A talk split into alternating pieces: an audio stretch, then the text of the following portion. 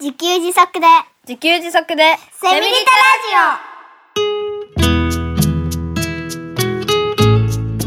この番組はパーマカルチャー研究所の三つくりゆうきが自給自足で幸せなセミリタイヤ生活を送る知恵をお届けします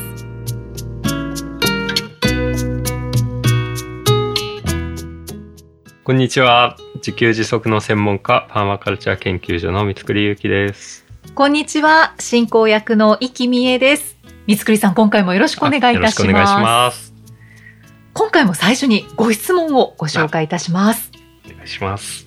にゃんきちさん40代女性の方からいただきまし山た口さんはい。ありがとうございますこんにちはこんにちは。冬になったら暖かいタイへ行く。いいですね。ファミリーで体験を共有できるのも素敵だなと思います。タイ以外にパーマカルチャーを体験できる国や地域で三つくりさんが行ってみたい場所はありますかというご質問です。はい、ありがとうございます。パーマカルチャーを体験できる国、地域。国地域。はい。タイ以外にもということできっとありますかね。まあ、僕が初めて行ったのは、そのタイのパーマカルチャーファームサハイナンというところで、はい。えっ、と、サンドットさんという方がやられているところだったんですけど、そこでしばらくそのパーマカルチャーを学んでいたはい。ピュアさんっていう人がいるんですよね。おーおーおーで、ピュアさんっていうタイの方なので、 あの、結局タイな、 タイ以外でとか言われてタイなんですけど、 あのサハイナン以外でも、その方、ピュアさんがやってるハイワンディファームっていうのがあるんですよね。へー。で、ハイワンディってね、確かタイ語でいい、いい一日、いい日みたいなうん。意味だったんじゃないかなと思うんですけど、素敵です。ハイワンディファームね。うん。サハイナンからバスで4時間ぐらい行った、パヤオっていうところだったと思うんですけど、おーおーおーまあ、パヤオにあるハイワンディファームも、まあ、サンドットさんから教わった人がやってるので、はえい。っと、まあ、行ったことあるんですよ。おうーん。やっぱり、いろんなものを手作りしてて、うんなんかね、毎日種をまき続けた。一日、必ず毎日種をまくっていうことをはい。ずっとやり続けてたら、もう全く食べるものに困らなくなったって言ってましたね。毎日うん、毎日、毎日巻き続けるってすごいなと。そうですねまあ、タイの気候がなせる技なのかもあしれないんですけど。今考えてましうた、ん、タイってどんな野菜が取れるんですか野菜とか食物はあ、なんだろう、葉物。 あの、葉物を取れたのと、ナス、かぼちゃ。あんまりトマトはなかったかなっていううん印象かな。刃物が多かった気がしますねあ。そうなんですね、芋類とかも取れるんですか芋類あんまりなかったような気がしますね。うーんえーどうだったっけなって、なんか僕、食に対する興味がちょっと弱い。今全然思い出せないって思って。奥様に聞いた方が良かったかもしれなそいうかもしれないですね。うんへで、でもね、やっぱ、その、ハイワンディファームに、ピュアさんのハイワンディファーム行ったら、食事のたびに畑に行って、これ、じゃあ今日これ取ろうかっていうー。まあ,、うん、いやそれこそね、まさに自給自足の、みんな、その一般的な人がイメージする、あー畑に行けば何でも食材ある状態になってはましたね。いはいうわうんーで新鮮なものが食べらそうれるでんですすよね。ねうん、すごい美味しかったですねう。んうんううんんいいですね。うん、まあそんなところが タタイ以外にありますかって聞かれてタイのね別の番を答えてしまってるんですけどあの他にね僕ね2020年コロナが始まった頃って確か2020年1月2月あたり3月あたりだったと思うんですけどうん、あのね2020年は海外に行こうと思っていて僕ね台湾とフィリピンにね行こうと思って飛行機を予約したんですよね。おうおうおう そしたら直後にコロナになって、それも結婚になってね、そのはい。台湾行き、フィリピン行きはなくなったんですけど、それはパーマカルチャーを学びに行こうと思ってたんですか？あ、そうですね。うんあ、の、学びにっていうか、なんか、海外で、まあ、タイにね、5年行ったから、別の国もね、えやっぱりね、この、ニャン吉さんのように、はいお思ったんですよ。なんか別の国でもそんな暮らしあったら面白そうだなって思って。うんで、まず僕が行ってみて、良さそうなところを探して、はい。そしたらまた家族で行こうかな、みたいなことを考えてたんですようーね。んうん。で、フィリピンは、ほんと、メルマガ読者さんが、すごい協力的な方がいてですね、えはいあの、うちに泊まってってくださいみたいな感じで言ってくださって、わあもう本当に何度もやり取りして、もうこれでいいですねっていう感じ、 かなり計画も煮詰まってたところ、うん、コロナで中止になっちゃったんですけど、うん。まあ、あと台湾っていうのは、本当なんとなくですかね、はい。あ一つあったのはサハイなんで台湾人に会って、はいまあ、その人を訪ねていけばなんか面白いところとか紹介してもらえるかなぐらいの感じで、あうーんあんまり。計画なくだけどなんかを探そうと思ってたんですよね。うんうんううんうんん、でなんかね僕とか妻妻は発酵食品が興味があって、まあ、梅干しとか漬物とか味噌とかを作るのがすごく得意なんですよね。はい。はい。で海外でも発酵食品を作る文化ってあるので妻はそういうのを見てみたいと。うーんで、まあ、タイもそうなんですけどアジアってなんかねマーケットというか市場がなんていうのかなアジアのローカルマーケットって聞いてなんか、なんとなくイメージする絵はいって、ありますあります。フうんィリピンはなんかあの、船に乗ってああはいはいはいはい。野菜とか果物を買あうんうんうんううんみたいなイメージがありますね。なんかそういうその地方その地方のスーパーマーケットじゃないはい。その食材を持って売ってる人がいるうんうん。マーケットってあるじゃないですか。はい。なんかそういうところって僕らもタイで行ったんですけど、すごい面白いというかう、ーん。その地方にしかない野菜とか果物があったり、その活気ですよね、その、あーその地独特のね。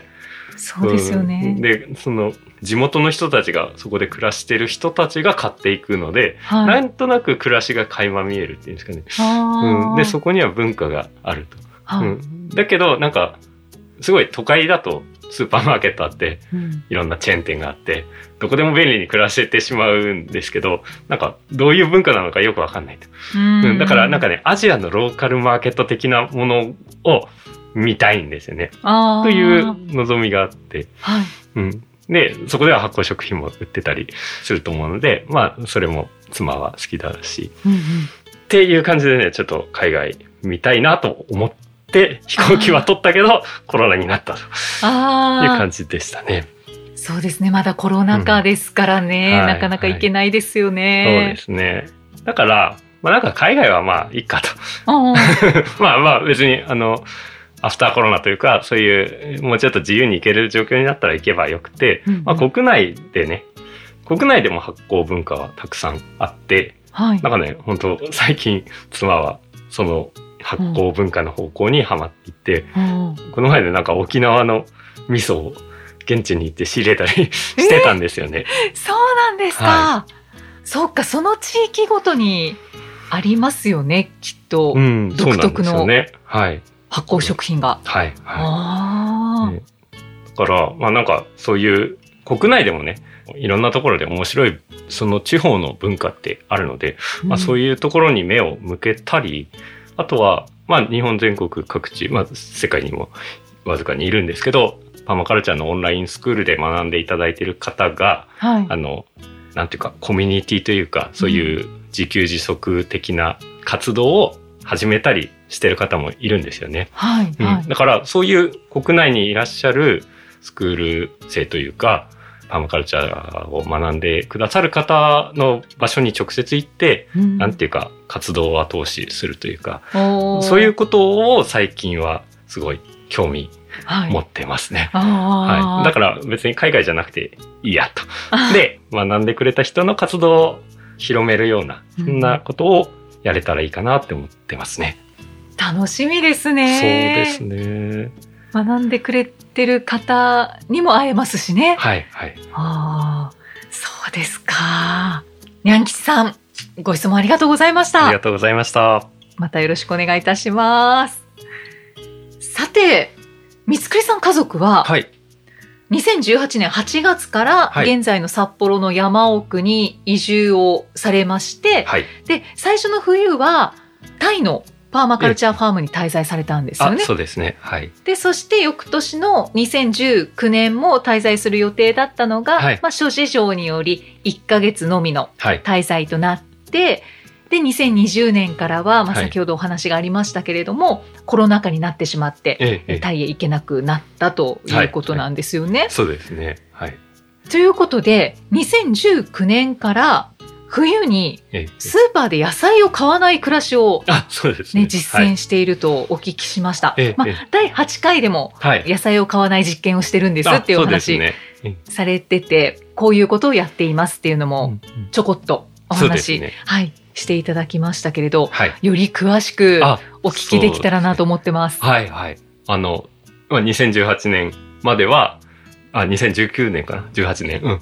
までは、毎年冬になったらタイに行くっていうことをやってましたので、はい。冬ね、北海道では、まあ野菜が取れないんですよね。そうですようん。ね。だから、まあその時期は、タイに行ったらちょうどいいなと。エネルギー、灯油代も節約になるしな、みたいな感じで行ってたんですけど、2019年からはそういう暮らしをしなくなって、本当に冬もちゃんと札幌にいるっていう生活を続けてるんですよね。うん。うんで、まあ、スーパーに行けば野菜売ってるので、まあそれ買って食べればいいんですけど、はいまあそれだとね、まあちょっと面白くないという か、せっかくパーマカルチャー研究所だしね、あの、どこまで野菜を買わずに行けるのかはい。やってみたいうんということで、スーパーで野菜を買わない実験っていうことで、ずっと今まで、まあこれからもそういう暮らしをしてるんですよね。はい。は今いずっと続いてるんですよね。そうですね。ううんうんん。で、全く買わないかって言われると、息子とか娘がね、あの、料理好きって、今日はこれを作りたい、みたいな。ねそれのために人参が必要だから、みたいなことで買うことはあるんですけど、はい。普段食べるもののために買うっていうことはしないんですよね。うんうんうんうん。で、自分で作ったものとか、まあ、前回かな、あの、毎週木曜日は農家さんに手伝いに行ってますって言ったんですけど、まあそこで買わせてもらったりうーん。してるんですよね。農家さんで作ってる野菜をはい。買う。はいはいはい。ほうそうでほうすほね。だから、スーパーじゃないというね。はいはい だから顔の見える関係で、手伝ったところで、まあ自分もほんのちょっとですけどね、はいあの、関わった野菜うんをうん買わせてもらったり、あとなんか、これ売りに出せないから、これ持っていきなよって言ってくださることもあるので、はいまあ、そういった野菜を食べたり、みたいなことで暮らしてるんですけど。と。ああ。どんな野菜をもらうというか買うんですか農家さんからは。もうその時の旬ですね。その時取れるものっていうことで、はい。かぼちゃとか大根とか、はい。まあもうそこはもうあらゆる種類の野菜作ってるので、すごいたくさんありますね。あー白菜とかキャベツとか。じゃあ偏ってるってことがないあ、ないですね。ないです。ね。その時期的偏りはありますけど、あ ーあの、トウモロコシが取れる季節はこことかね、はい。 7、8月とか6月かな。うんう。んうんいうのはありますけど、なんていうか、一年通してまんべんなくっていう感じはありますね。うんうんうんとは言っても、やっぱり冬は取れないんですよね。そううんですよね。あの、わずかにね、あの、冬も稼働させるビニールハウスがあって、そこでほうれん草とかをね、作られてたりするんですけど、はいやっ。ぱり、なんていうか、足りないというか。うんうんううんん。なので、このスーパーで野菜を買わない実験のためには、冬用の野菜を保存するっていうのが、すごい最大の、なんか実験というか、一番面白いところというか、ある意味ね。はいはい。はいはい冬は、その野菜をどう保存していくかですね。あ、そうですね。ううんん、ううんん、で、えっと、冬の野菜っていろいろありまして、あ、そうそう、ちょうどね、あの、前回かな、家族会議をしてますよっていう話をしてたんですけど、はい。まあ今ね、ちょっとこの家族会議のノートの写真おをー今目の前に置いてるんですけど、はい。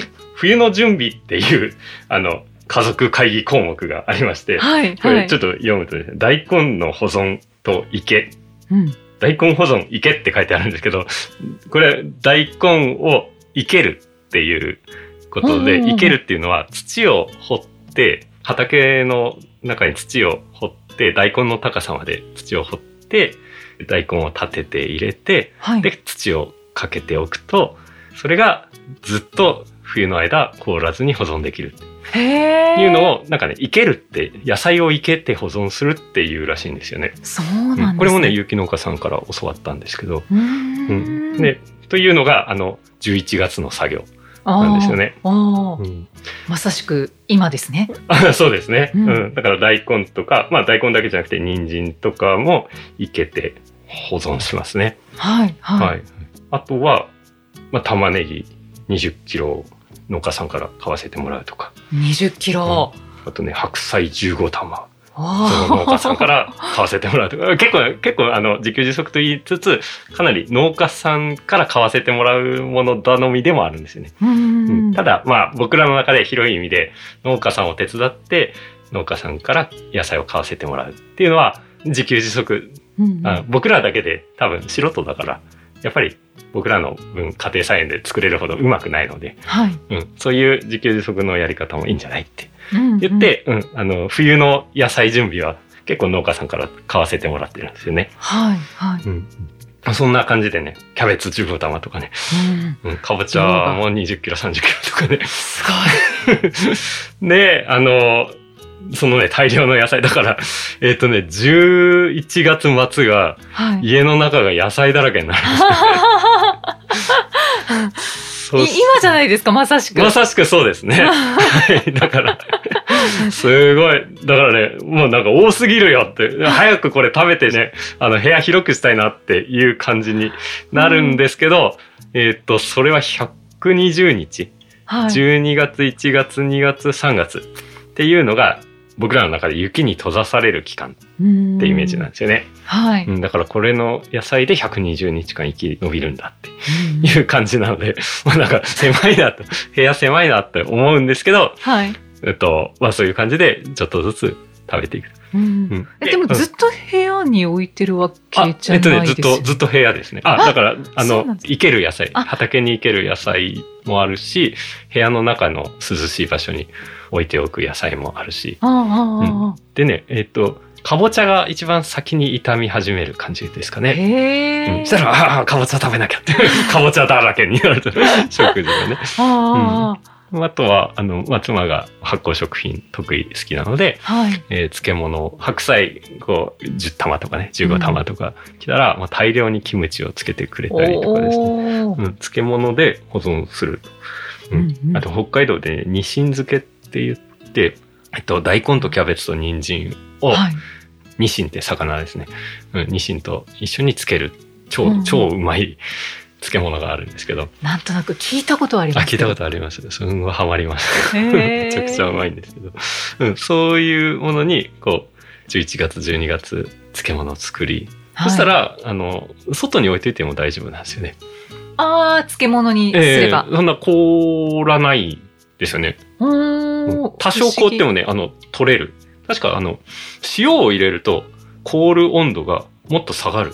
だから0度で凍らなくなって、なんかマイナス何度まで凍らないで保存ができる。へうえん。なんかね、そういういう原理があるようなので、はいまあ、漬物にしてしまえば、家の外に置いといて、うんうんうん。で、必要な時に取ってこれるということで、冬の間は毎朝漬物と共にご飯を食べるっていう感 じですね。ああいいなめちゃくちゃうまいですね。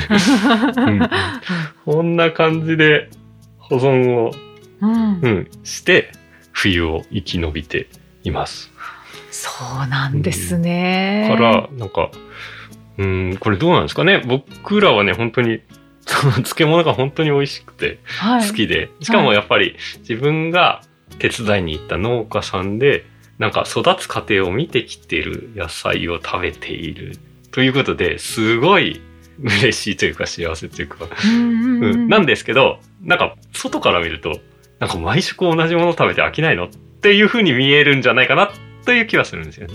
まあそうかそうですね、偏っちゃいますよねどうしてんも、そんな風に見えるかもしれないんですけど、まあやってる本人はね、なんか、まあスーパーに行ってない満足感ってい うか、 いやー、俺らなんかこれで食ってるよねっていうね、なんか喜びが。自分たちが手伝った野菜だよねっていう、うんそうですね。で、ちなみにそのお米もね、その農家さんから買ってるので、あうーん、なんか、でまあ自分で手をかけたものを食べているっていう喜びがあって、なんか、毎食同じかよっていう気持ちがね、僕は特にね、なんか、うんなぜか食べ物飽きないんですよね。うーん子供たちはどうですか子供たちも、うーん、娘がたまにかぼちゃ飽きたっていうことを言うんですけど、 はい。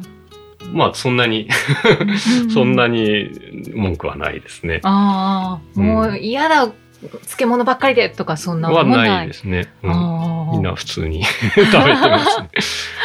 へえ、いいですね。うん味が美味しいからなのかな。なんですかね。それかまあ、ずっとちっちゃい頃からそういう暮らしをしてるからなのかもしれないですけど。確かにごく自然なことはいはいなのかもしれないですね。うん うんうんうん。じゃあもうこの野菜をスーパーで買わない実験は、もう実験というよりは、もう実生活で、もう暮らしになってますね。そうですね、うんうんずっと続いていきそうですね。じゃないかなと思います。うんまあ、あの、ね、野菜を買わないだけで、肉、魚食べたいって言ったら全然普通に買って、はい。まあ冷蔵庫ないのでその日に調理してっていうね。あまあだから、なんていうか、そう、僕ら的に我慢はしてないんですよね。あ、はいはい。うん。冷蔵庫なし生活のことも詳しく聞きたいですよ ね。そうですよね。でもそれを話すと長くなりそうでしょうか。また、そうですね。別テー マで、冷蔵庫なし生活についてもじゃあ夏はどうしてんのっていうのがすごあそういです気よねになりますよね。うんうんうん冬はね、まあ雪があはいるのはでいそれを活用できたりしそうですけど。冷蔵庫がなくなって、ストレスがなくなったって妻は言っているので、へえ、まあその話も 別回で。そうですね。はい。じゃあ次回していただきましょそううか。です ね。はい。その方向で行きましょう。よろしくお願いします。ありがとうございます。はい。今回も面白いお話でした。あ、ありがとうございます。さあ、この番組では随時ご感想、メッセージ、ご質問お待ちしております。エピソードの説明文に記載のパーマカルチャー研究所ホームページのお問い合わせフォームからお気軽にお寄せください。三つくりさん、今回もありがとうございあまりしがた。とうございました。